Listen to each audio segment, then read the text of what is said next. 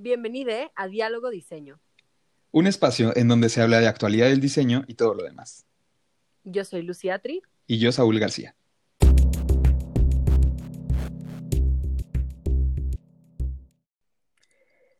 ¿Qué tal, Lucy? ¿Cómo estás? Eh, estoy muy emocionado por el tema del que vamos a hablar hoy.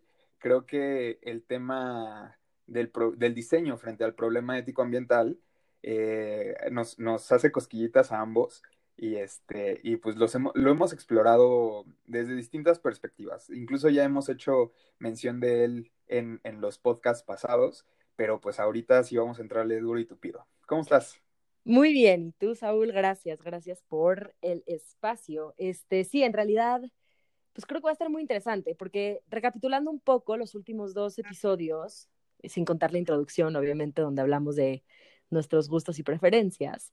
Em, estuvimos hablando un poco acerca del diseño como objeto, el diseño con respecto al usuario, y pues como que se quedaba en, en ese esquema, no en esa dimensión. Y el día de hoy se pone interesante porque ya vamos a empezar a em, colocar al diseño desde una mm, visión sistémica, desde un pensamiento sistémico, y esto pues obviamente enriquece las cualidades del diseño, pero también habilita un montonal de posibilidades, ¿no? Y habilita un montonal de responsabilidades al diseñador. Entonces, supongo que se va a poner bien bueno.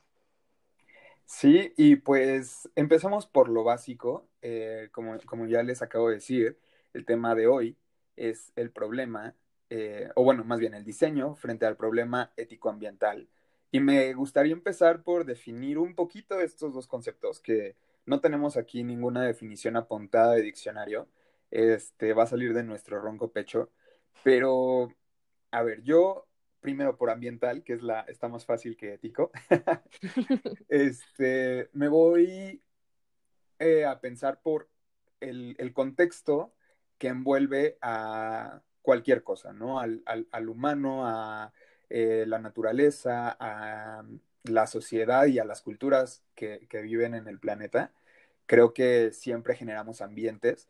Por ejemplo, los que estamos en las ciudades tenemos aquí un ecosistema artificial creado este, para nuestra comodidad, pero pues igual eh, no deja de lado el, ambiente. También hay otros habitantes en este sistema eh, artificial como los pajaritos, las ardillas, las plantitas que crecen en las grietas. Al final, todo esto se engloba y, y pues tiene un equilibrio y creo que para allá va el ambiente.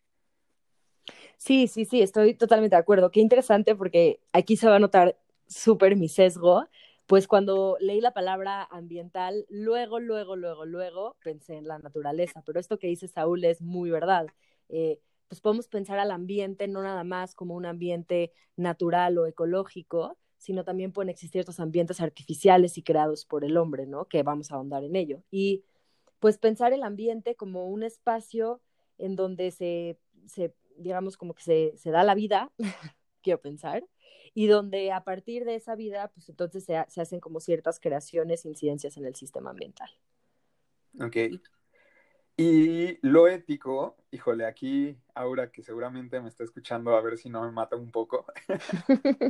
este, pero lo ético, eh, pues es este conjunto de em, ideales y de normas por las que se rige una, bueno, regularmente es una sociedad, eh, y entra un poco el, este, el, tema de lo, que debe hacerse y lo que debe ser, ¿no? Entonces, eh, o a ver tú, Lucy, ¿qué piensas de lo ético? Pues espero también, ahora, desde nuestra muy humilde perspectiva. No, pues creo justamente, cabe aclarar para nuestros escuchas que ahora es nuestra profesora de filosofía, entonces por eso estamos un poquito este, sacudidos de dar una definición tan contundente. Pero sí, pues nada más hacer la distinción, que pues la moral en este sentido, digamos, es como este, esta, este, esta serie de, de, ay, de presupuestos, como de, de lo que está bien y lo que está mal, por ponerlo en una categoría súper burda, y lo ético sería entonces la reflexión sobre el cómo, ¿no? Hacer esta, estos pensamientos morales en, o sea, cómo llevarlo a cabo. Es, la reflexión sobre la moral. Y entonces, pues lo que dice Saúl es muy cierto, ¿no? O sea, es em, el, reflexionar sobre cómo se hacen las cosas, sobre dónde nos posicionamos nosotros con, respecto a, este pensamiento moral, etcétera, etcétera. Así es.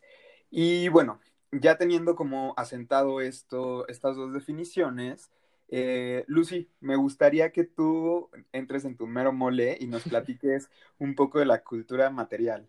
Claro, claro, con todo gusto. Pues es que es muy interesante desde dónde se va a abordar. Yo creo que para este podcast eh, cabe aclarar que obviamente los autores que vamos a estar revisando son autores que ya están hablando desde un pensamiento posmoderno. ¿Y qué significa el pensamiento posmoderno en este sentido, o sea, en el ético ambiental? Em, sabemos que que cuando entra este rompimiento de paradigma de moderno a posmoderno es porque ya empiezan a haber cuestionamientos un poquito más serios, eh, por ponerlo de alguna forma, sobre el sistema, sobre el medio ambiente, sobre la sociedad, sobre la cultura. Empieza a haber este pensamiento un poco más allá de, de la persona solita, sino del sistema completo. Y la cultura material, pues en este sentido, y pensándose desde la, desde la hijos, me atrevería a decir desde la hipermodernidad incluso, eh, habla un poco de cómo hemos nos hemos vuelto consumidores, ¿no? Y cómo em, hay varios autores que lo manejan, pero por mencionar algunos, Bauman, por ejemplo, Sigmund Bauman dice que somos individuos líquidos y que a partir de los bienes que compramos vamos construyendo nuestra identidad. Lipovetsky también lo, menciona en, eh, cuando habla sobre el individuo hipermoderno, que dice que a partir de la compra de, de objetos es que nos vamos construyendo a nosotros mismos. Entonces, quizá antes la, cultura material tenía que ver con un tema de función, ¿no? Y ahora estos autores aventuran a decir que la compra de objetos tiene un carácter más simbólico que funcional y más semiótico que funcional. Entonces, pues eso es lo que yo diría de la cultura material para no clavarme demasiado. Pero ¿qué opinas? no, pues creo que súper concisas tus definiciones, es un poco para lo que vamos. Em, y sí, eh, el, humano, el, las personas hoy en día realmente, bueno, yo estoy de acuerdo con, esta definición, compramos para hacernos y tenemos para hacernos. Entonces, em, pues teniendo todo, todo esto que les acabamos de platicar de entrada en mente, me aventuraría para empezar a decir que el diseño impacta directamente en la forma en la que vivimos, en la que nos relacionamos con otros, en la que nos desenvolvemos y sobre todo en cómo nos percibimos a nosotros mismos. Eh, y pues con esto, yo creo que podríamos empezar con Alain Findeli, eh, que, bueno, vamos a estar hablando de su texto Ethics, eh, Aesthetics and Design, que escribió en 1994 y cuéntanos un poquito, Lucy, ¿quién es Alain?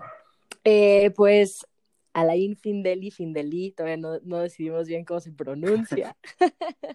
este es un profesor en el School of Industrial Design en la Universidad de Montreal. Em, es el fundador y, científico y incluso eh, director pedagógico del programa de maestría de Design and Complexity en Montreal. Esto es importante porque ya después estaremos hablando un poco sobre diseño y complejidades de muchos autores, pero pues bueno, no habla un poco de, ya, ya les iremos platicando el texto, pero de cómo su pensamiento, como que, o este texto en particular, se desborda desde el pensamiento complejo, ¿no?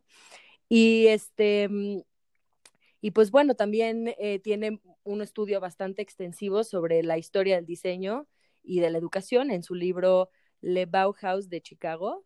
Eh, y pues no voy a aventurarme a mencionar más de cómo se pronuncia el texto porque está en francés, pero el caso es que pues también está involucrado Laszlo Molinari, que también es importante para el diseño y lo platicaremos de él después.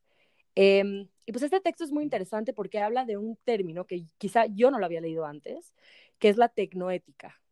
Em, como diseñadores nosotros también eh, como que estamos en la cuerda floja entre, entre la tecnología, y por tecnología también hablo de funcionalidad, de la utilidad que presenta un objeto, pero también como de sus características técnicas simbólicas, ¿no? Estamos como ahí. Y este autor agarra y por completo explota ese concepto y, presenta otras tantas esferas más y dimensiones más del diseño. Habla de la tecnoética y dice que eh, esto es, una disciplina, quizá una forma de pensamiento que básicamente se enfrenta a la ética en cuestiones de propuestas de desarrollo tecnológico, pensándose en la concepción, producción, distribución, uso de artefactos o sistemas tecnológicos, ¿no? Y pues esto es muy, muy claro, ¿no? Se pueden ver muchísimos ejemplos de, voy a dar un ejemplo muy concreto, por ejemplo, eh, el coche em, de el coche autónomo, ¿no? Y, y, entonces, ¿a quién responde ese coche? La tecnología, ¿a quién responde eh, en ese coche autónomo? En, el caso, por ejemplo, de un choque, ¿a quién tendría que proteger, no? Digamos que va a chocar contra un peatón, al peatón o al conductor. Entonces, este tipo de debates éticos son los que se empiezan a ver en la tecnología y más ahora en el desarrollo acelerado tecnológico, diría yo, en el que nos estamos enfrentando de eh, realidad aumentada, este, y, eh, no y la búsqueda de la autonomía, ¿no? Exacto. Eh, que, o sea, cada vez va tan simple como el hecho de que Alexa ponga tu cafetera cuando despiertes, hasta los aviones eh, que lanzan bombas que no pilotean nadie, ¿no? Claro. Este, y sí, sigue, Lucy, perdón. No, no, no, y otro ejemplo que se me ocurre también es todo esto que sucede con las redes sociales, ¿no? Por ejemplo, y, y cómo hay, un, hay una manipulación de la información, ¿no? Todo lo que pasó con las votaciones en Estados Unidos de Cambridge Analytica y cómo han habido casos en donde dices, híjoles, yo uso este, esta herramienta, por así llamarlo, la red social, pero a costa de qué? ¿Y de qué manera? ¿Y bajo qué principio ético están usando mi información, ¿no? ¿Y por qué la están usando? Este, también algo muy interesante que menciona el texto es que desde la perspectiva del usuario existen dos polos, digamos, o dos dimensiones respecto a los productos artefactos. Es decir, cuando un usuario se enfrenta a un producto artefacto, básicamente se enfrenta a sus características funcionales y a sus características simbólicas. Y vamos a, a meter a sus valores formales o estéticos en las características simbólicas, por ponerlo de alguna forma. Este, y entonces, históricamente, nosotros como diseñadores nos hemos visto en la necesidad de conciliar estas dos partes, ¿no? Que si es ergonómico, que si es bonito, que si es feo, que si es este, funcional, ¿no? Como que siempre estamos en este debate tratando de conciliar ambas partes. Pero algo que propone este autor, que es lo que les digo, que, que empieza a explotar por completo estas categorías y menciona cuatro dimensiones del, del objeto artefacto, ¿no? Dice, tenemos la dimensión del tecnocosmo, que es el ambiente construido, es el ambiente de, que, el humano ha construido. Tenemos el biocosmo, que es el ambiente natural, es decir, ahora sí, como yo decía al principio, la naturaleza, y ahora sí imagínate, querido escucha, el lugar más bonito naturaleza al que has visitado. Tenemos el sociocosmo, que es esta parte de la geografía humana, y el semiocosmo, que es la parte del sentido y el símbolo. Y entonces aquí es donde el diseño hace ahora sí que un corte transversal, digamos, incide en todas estas áreas y ya no es nada más forma-función, ya se vuelve el objeto como parte de un sistema. Así es. Eh, como les mencionaba, este texto, eh, Alain Findeli lo escribió en el 94, en 1994. Él sienta las bases para, para este diálogo que se está teniendo actualmente acerca de em, la, la, dimensión semiótica de los objetos.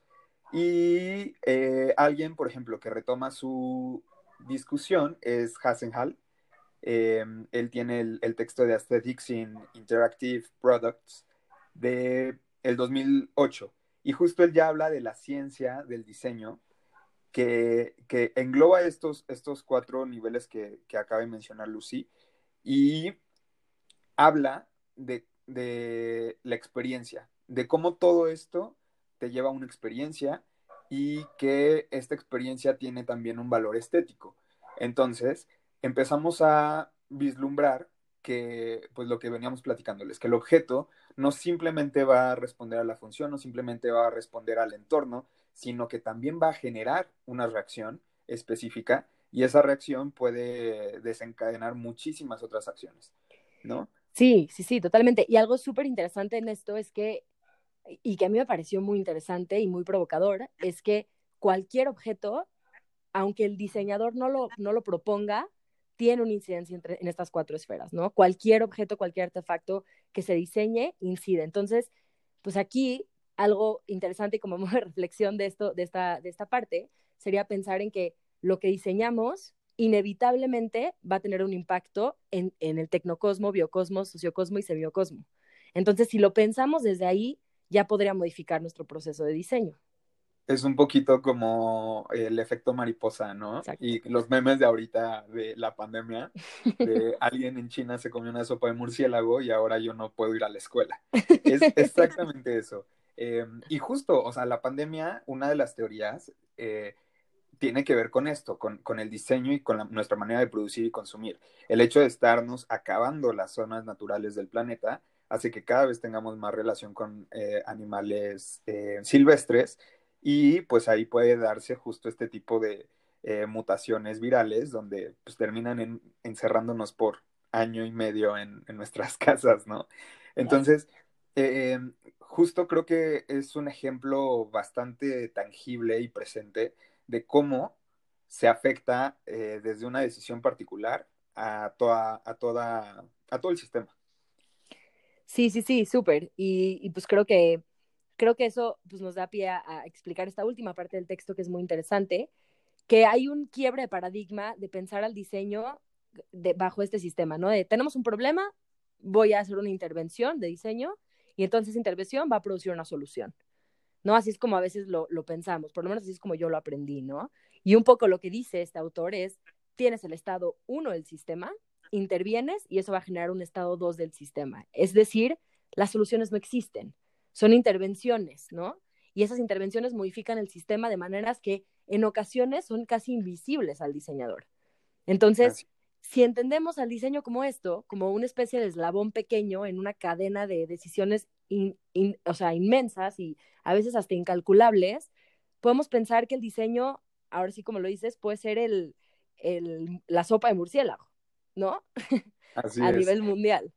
Y, aquí me gustaría hacer una pausa para poder, eh, pues, eh, eh, puntualizar que realmente el diseño eh, bueno, el, objeto tal cual puede que suene que es el, causante de todos los males, pero no.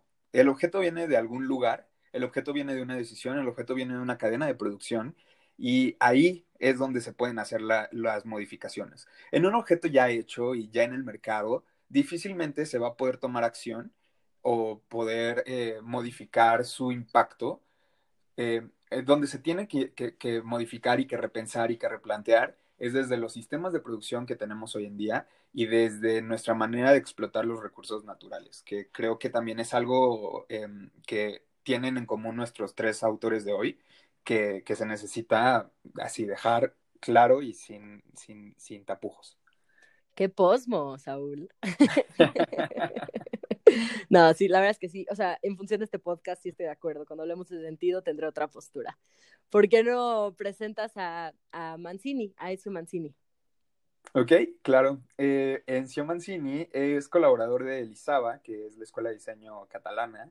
Es fundador de la Design for Social Innovation and Sustainability y es profesor honorario en el Politécnico de Milano y catedrático de la Universidad de Artes de Londres. Em, él nos regala un texto que es Ecología de lo Artificial y Decisiones de Proyectos de 1996. Y em, bueno, básicamente él habla acerca de lo artificial, lo creado por, el hombre, lo, lo, que tenemos eh, gracias a nuestro intelecto y cómo todo esto, perdón, se envuelve en un sistema. Sí, totalmente. Algo que me parece muy interesante es que habla de este concepto de la ecología de lo artificial, que es en sí un, es un sistema de artefactos materiales e inmateriales y la relación y competencia dentro del ambiente, de este ambiente limitado, ¿no? es decir, como ya lo vimos con Findeli, pues tenemos el, el ambiente, digamos, o, el biocosmo, que pues será como el, el, el mundo, o, sea, el mundo natural, como lo conocemos, que también supone ciertas limitantes y supone ciertas, este, eh, ciertos recursos, ¿no? es decir, no, no podemos pensar fuera los recursos que este planeta nos, nos da. Y un poco lo que, lo que menciona Mancini es, en la ecología de lo artificial es, también existe una ecología de aquello que inventamos. Y aquello que inventamos, este, eh, bienes materiales o inmateriales, tienen una relación y tienen una cierta competencia entre ellos. Y el sistema de, este, de, de, esta, de estas relaciones es un sistema limitado, es un ambiente limitado. Sí, eh, y, como lo dice Lucy, él, deja la naturaleza como un elemento superior que engloba a, todas nuestras relaciones. Y em, hace una distinción que a mí me parece, em, bueno, no, no, voy a juzgar ahorita, solamente la voy a mencionar, acerca de eh, como un objeto o como un artefacto, porque él, él, él, les llama artefactos justo para quitarles esta pasividad de ser objeto, ¿no? Okay. Cuando, cuando mencionas un objeto, pues tú te imaginas a una cosa inanimada eh, que necesita ser accionada para, pues, hacer algo. Pero él habla de los artefactos porque justo dice que tienen ya por sí solos una acción y una inferencia en, en, en, nuestra vida. Y entonces él menciona que hay ciertos artefactos que necesitan luchar en este sistema por seguir vivos y, por estar presentes. Y aquí a mí me gustaría puntualizar el tema de la artesanía, de la artesanía o, de los objetos eh, de diseño autónomo eh, que tenemos, por ejemplo, en México. Eh, y todos los hemos visto y todos los hemos usado y todos hemos partido de su, de su uso como, por ejemplo, una tortilla hecha en comal, ¿no? Es un artefacto que se crea desde hace siglos, eh, que justo es la base para que se cree toda la gastronomía mexicana sin embargo, pues no hemos podido darle el reconocimiento de objeto de diseño, ¿no? Sigue siendo una artesanía, sigue siendo un objeto que se busca constantemente reemplazar por cosas más tecnológicas o por cosas eh, más eh, inmediatas, pero pues que tienen la misma, la misma utilidad. Sí, totalmente. Y algo que te iba a decir con eso es que pues es muy interesante pensar cómo hay hay objetos que quizás son olvidados porque el uso se revoluciona, ¿no? Y era lo que decíamos, creo, la, el capítulo pasado, ¿no? Sobre el comal versus el microondas, ¿no? Y entonces tenemos objetos que están en esta constante lucha y este autor dice, es una lucha sociocultural, ¿no? Porque a qué le estamos dando peso en este momento. Claro que en este momento, pues quizá el, el quiero decir, como el bien o el asset más... Eh, valioso es nuestro tiempo, ¿no? Y ahorita quizá por eso es que la tecnología se ha revolucionado a tal grado de decir, no te preocupes, en 30 segundos tienes dos sincronizadas y te las doy con un microondas, ¿no? Pero antes, este, pues esto viene como desde, un, desde una evolución importante del objeto y ahorita quizá los comales en, en ciertas sociedades, y pienso en la mía, por ejemplo, pues ya son objetos casi olvidados, ¿no? Casi no, poco usados, ¿no? Y, y, los tenemos ahí con recuerdo, o sea, y los tenemos ahí como desde el donde venimos y quizá, pero no los usamos tanto y en, el, y, en, en, la pérdida del uso de este objeto es que es de esta lucha que habla el autor. Este, es por eso que, que existe como esta revolución y, y por eso es que los, los, artefactos compiten, ¿no? En, en, en, el ambiente, en la ecología. Así es. Eh, y bueno, también él habla que para, para poder actuar con una conciencia ecológica, necesitamos eh, tener asentada y, y, repensada la ética bajo la que vivimos y nos guiamos. Porque, eh, pues al final, la normalización y el sistema productivo eh, moderno, pues nos llevó a, crear un está bien, no está bien, y bajo eso es por lo que nos hemos guiado por, durante todo el siglo XX y durante todo el siglo XXI. Sin embargo, debe ser repensado puesto que pues ya hemos visto los estragos que se, que se causan, ¿no? Y esto él nos lo decía en 1996, que claro que hubo quien en el 96 empezó a pensarlo, pero ahorita hasta que ya nos llegó el conteo regresivo del reloj del calentamiento global, nos estamos dando cuenta y estamos queriendo ver. Y bueno, aún hay gente como Donald Trump que sigue negándolo, ¿no? Pero bueno, no vamos a hablar de él en este podcast. Cuando hablemos de diseño y política, quizá. Pero justo eso que dices es muy interesante porque, pues, un poco lo que, lo que dice eh, este autor es que la naturaleza es exógena a nuestro sistema, a, nuestro, a nuestra ecología de artefactos, pero sí impone un orden superior. O sea, y es lo que mencionábamos hace rato, ¿no? No se puede negar los límites del sistema eh, eh, ecológico, ambiental. Creo que estoy siendo un poco ambigua, pero me refiero a la naturaleza puntualmente. Este, no podemos diseñar afuera los recursos que nos predispone este, este planeta que tenemos y sabemos que los recursos son limitados. Entonces, por más que exista una ecología de artefactos, sí se atiene a las normas y al, al orden que impone la naturaleza en la que nos vemos inmersos, ¿no? Entonces, pues sí es importante que exista como o sea, digo, es muy interesante este concepto de la ecología de los artefactos porque le da como una, una característica de, de, de impacto sobre el sistema, a los objetos, pero más allá es importante verlo como parte de un sistema natural al que estamos inscritos. Y las implicaciones que esto tiene, ¿no? O sea, quizá hace, no sé, 100 años, esta no era una preocupación, ¿no? Y, y llega esta preocupación con el pensamiento posmoderno y ahora vemos nuevas disciplinas de diseño que se van desarrollando para conciliar este tipo de, de problemáticas, ¿no? Y problemáticas ambientales globales importantísimas.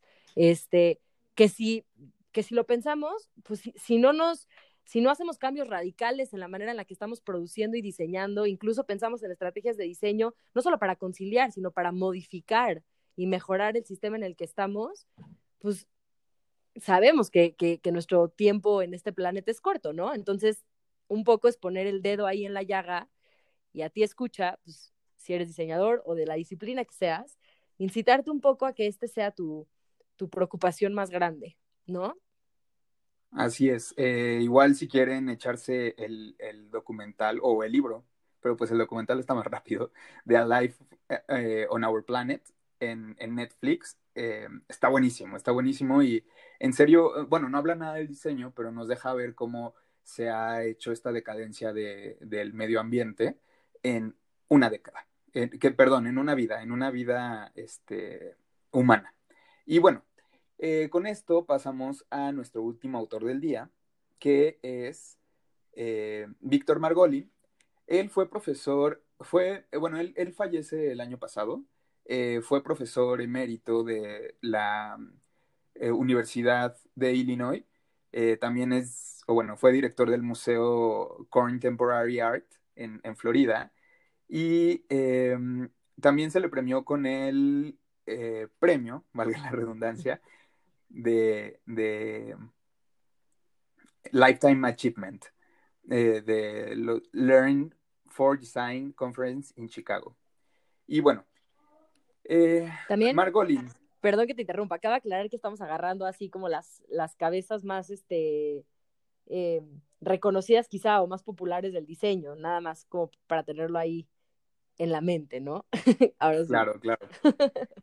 son, son los iniciadores de conversación sí. y de aquí ya se ha decantado a muchas otras conversaciones que también más adelante podremos ir explorando. Y bueno, el texto que vamos a analizar es Global Expansion or Global Equilibrium, Design and the World, and the world Situation. Perdón, mi, mi, tra, mi mis trabas. Este, bueno, eh, este Margolin algo que me gusta mucho de él es que justo va a abordar a nuestros eh, autores anteriores, incluso también a Buchanan, que, bueno, ellos empe empezaron a sentar estas bases de lo que pasaba con los sistemas y de lo que pasaba con el diseño inmerso en los sistemas. Y eh, él hace esta descripción de dos tipos de, de, de, de métodos, ¿no? O, que es el expansionista y el equilibrista. De ahí partimos. Entonces, eh, él, nos, él nos menciona que necesitamos mejorar nuestros métodos de diseño y nuestra planeación de existencia, el cómo pensamos que vamos a estar pues aquí en este planeta sin pagar renta este, por, por más tiempo, porque claramente nos estamos acabando los recursos que tenemos ahora. Y bueno, eh, también menciona que el modelo de expansión principalmente, eh, deja de concentrarse en las naciones y en las culturas y en las sociedades y empieza a, a, poner en primer lugar al mercado. Y con esto, pues conlleva que los productos empiezan a responder solamente al mercado y solamente a sistemas económicos. Y entonces, pues esto es la presión en la que está inmerso, inmerso el diseño, perdón, y empiezan a, este, a, deteriorar todo lo demás, simplemente por el hecho de eh, enfocarse mucho más en el aspecto mercantil, en el aspecto económico, en el aspecto de ventas, en la innovación, en, en cambiar los productos, en la obsolescencia programada. Eh, y pues se deja de lado el qué le estamos haciendo al planeta, a dónde se están yendo estos recursos, qué se va a hacer con los productos cuando ya no sirven, cómo se van a desechar. O sea, todo esto pasa a segundo plano y pues es claro lo que, lo que le estamos haciendo a, nuestro planeta. Y, creo que algo que me gustó muchísimo de la lectura es esta, este cuestionamiento a las mejoras en los objetos, a los upgrades forzados este, para adaptarse a la actualidad. Y, pone varios ejemplos y, yo les podría decir, ¿en serio su celular que cambiaron hace seis meses dejó de funcionar? ¿O lo cambiaron porque necesitaban eh, los nuevos emojis, ¿no? o necesitaban este, una cámara más potente para tomarse selfies. Creo que todos caemos en eso, porque es el sistema en el que estamos metidos. Pero, em, pues sí valdría la pena escuchar lo que nos dice Margolín y pensar si este eh, modelo de expansión es realmente lo necesario o lo, que debemos seguir perpetuando. Sí, justamente algo que podría decir con respecto a esto es, es que pienso que quizá ya el mercado, o digamos, no, el sistema productivo, el sistema de innovación se ha visto en, en la necesidad de, no la necesidad de, no es necesidad, aclaro, se ha visto en el lujo de decir, puedo diseñar eh, eh, objetos que caducen, ¿no? Y entonces nos ponen a nosotros como usuarios en un lugar muy incómodo, porque es o renovar o morir, ¿no? Y, es un poco, eh, lo pienso, por ejemplo, con esto, que, el, ejemplo que das del, celular, ¿no? De tener una cámara más potente o tener nuevos emojis o tener tal. También pienso, por ejemplo, en las actualizaciones de sistema, que también se han vuelto tremendas, ¿no? O sea, no podemos tener un celular em, más viejo que el iPhone 7, por, por, mencionar una marca, porque ya no es compatible con el sistema operativo que hoy en día se está usando, ¿no? Y nos ponen en este lugar en donde tenemos que consumir, porque si no consumimos, estamos completamente fuera del sistema. Y eso es súper triste. Y ahí entra también una discusión interesantísima, que es a quién le pertenece la tecnología. Mm. ¿A nosotros que la compramos? a las compañías que nos proveen el sistema operativo, mm. a el mercado que nos provee las este, aplicaciones y, todo, todo, este tipo de em, eh, lujos, como, como lo decías. O sea, es, ahorita es imposible pensar en si tienes un iPhone 4, hacer una compra eh, en línea del súper, porque la aplicación ya no da para eso. Pero si tú tienes ese iPhone 4, estás enclaustrado en tu casa por la pandemia y necesitas pedir súper, pues tienes que buscar otra vía, porque ese teléfono, aunque tú hayas pagado en su momento cuando salió 15 mil pesos, ahorita pues ya no es de utilidad. Entonces es, un tema bastante, eh, pues para pensarse, ¿no? Por otro lado, está, porque no todo es malo en esta vida, está el, modelo de equilibrio, el modelo equilibrista. Em, y pues es justamente todo este sentido nuevo que se le da al, mercado que busca crear conciencia y busca crear acción en los consumidores para que haya un, cambio o, por lo menos una reflexión en cómo se está consumiendo, en, lo que se está consumiendo y en cómo se puede hacer un consumo más responsable. Que bueno, esto también se le deja muchísimo de tarea a las, a las grandes empresas, a la gran industria, que es quien, quien decide qué tan responsable es el consumo, ¿no? Pero al final, em, el modelo eh, equilibrista nos da este chance de reflexionar. Y creo que, pues, es un buen primer paso para un cambio de paradigma. Em, y bueno, eh, como les decía, él se basa en Buchanan y en sus Wicked Problems y en Mancini para, pues, proponer una conciliación de estos dos sistemas. Como bien lo dice Lucy, estamos inmersos ya en el sistema que nos obliga a cambiar el celular para poder seguir vigentes y poder seguir haciendo nuestras actividades. Entonces, el pensar en cortar de tajo todo esto, pues es un poco utópico y hasta podría decir que caótico.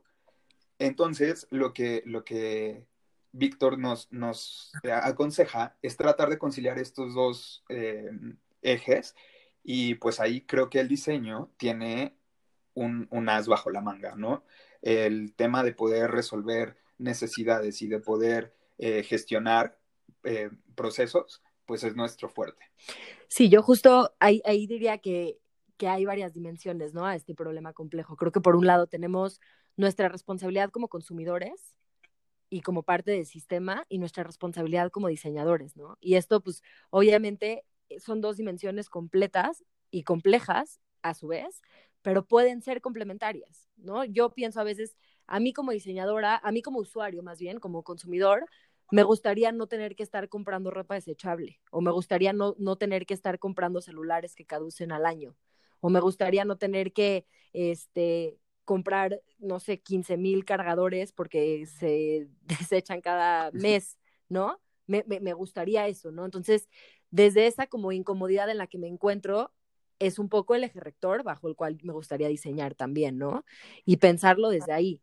Además, también creo que hay una cosa interesante, que nosotros, con la disciplina del diseño, ya desde el pensamiento posmoderno, se ha volteado hacia otras poblaciones, hacia otras sociedades, quizá un poquito más este, segregadas, y ha buscado maneras nuevas de abordar, ni siquiera maneras nuevas, perdón, ha buscado problemas nuevos que abordar. Y creo que eso también es muy interesante, ¿no? Y, y pensar ya no en diseñar para la industria, y ya no somos, este, bajo la definición de Tomás Maldonado de diseñar objetos para producirse industrialmente en modelos y series, sino pensar ahora sí en problemas que realmente importan, ¿no? O sea, aquí sí, es que sí es un tema bastante sensible para mí, pero sí es realmente la importancia que hay de lo que estamos diseñando. Objetos sobran, productos sobran, o sea, el, el sistema ya, yo, yo lo he dicho varias veces, considero que el sistema está sobresaturado. Y ahora toca entonces preguntarnos para dónde podemos hacer la mejora, desde dónde, ¿Desde dónde está nuestra responsabilidad tanto ética como ambiental?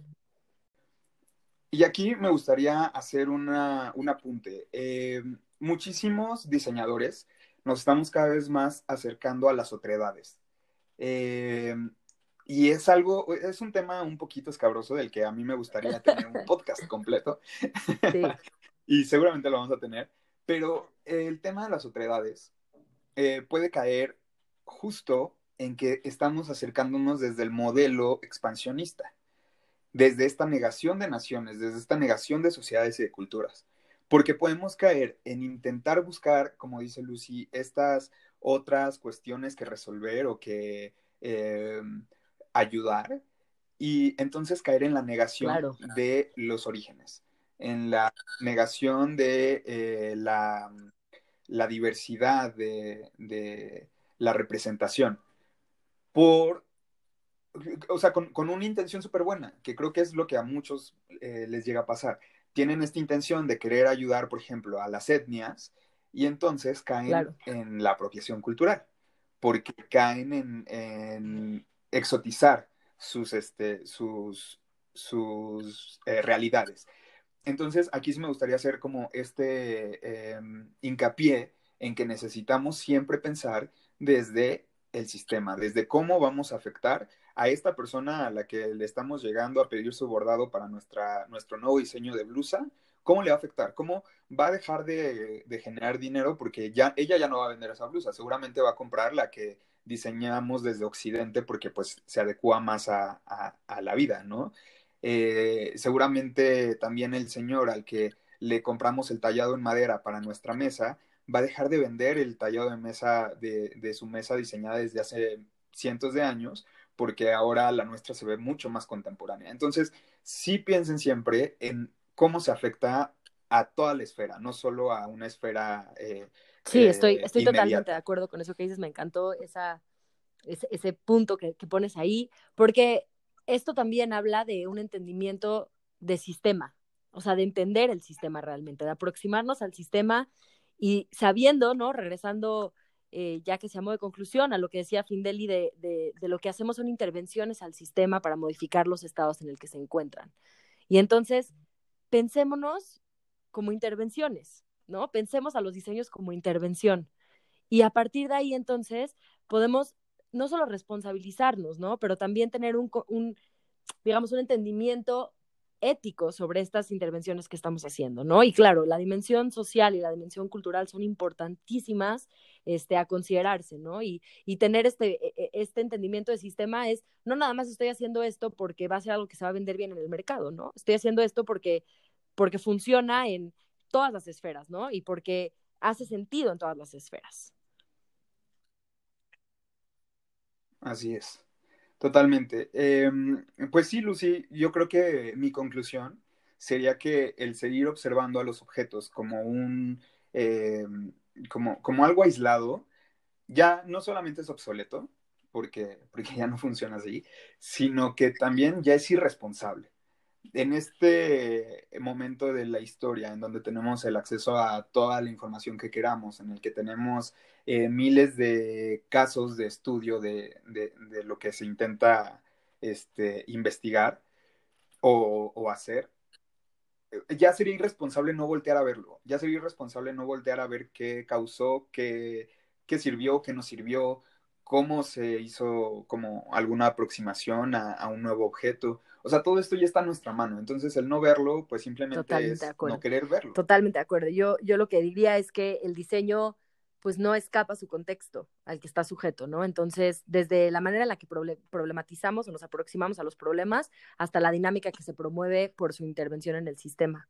Y entonces, si tenemos eso en mente, pues realmente la responsabilidad que tenemos como diseñadores pues es mucho más grande quizá, ¿no? Y mucho más rica.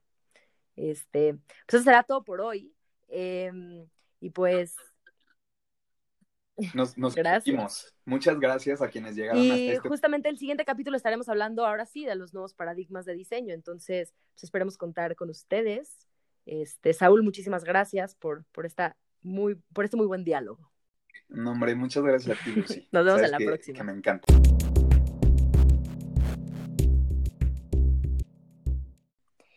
Y bueno, como todas las semanas, eh, esta es nuestra nueva sección llamada El objeto de la semana. Acuérdense que ustedes también pueden participar eh, si se meten a nuestra cuenta de Instagram, arroba diálogo.diceno, eh, usando el hashtag objeto de la semana y nos pueden taguear en el objeto, pues ahora sí que les lata cada semana. Saúl, ¿cuál es tu objeto de esta semana?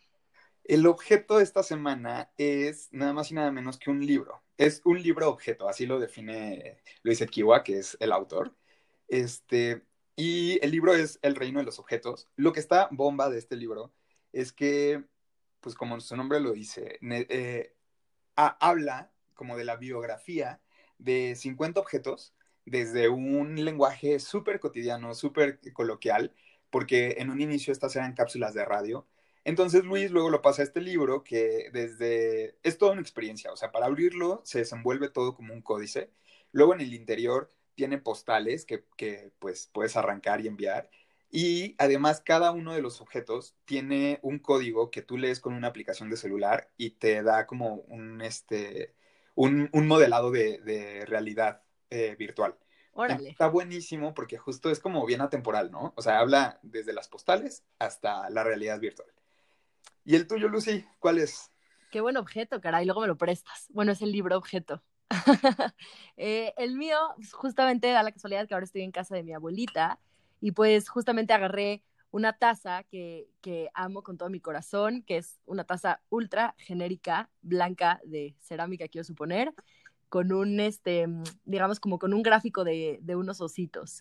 Y pues la verdad es que, es que las tazas en casa de mi abuela son todo un show, porque como mi abuela es doctora, eh, a cada rato eh, le regalaban estas tazas promocionales de que taza Viagra, taza Tylenol, taza y entonces desde chiquito siempre era como, llegaban tazas nuevas y nos las peleábamos, pero la verdad es que para mí, para mí siempre fue esta taza de los ositos, entonces es una taza súper querida en la que me tomo mi cafecito, mi tecito y mi ponche en épocas decembrinas. Que ya es época decembrina, ¿no? Sí, caray.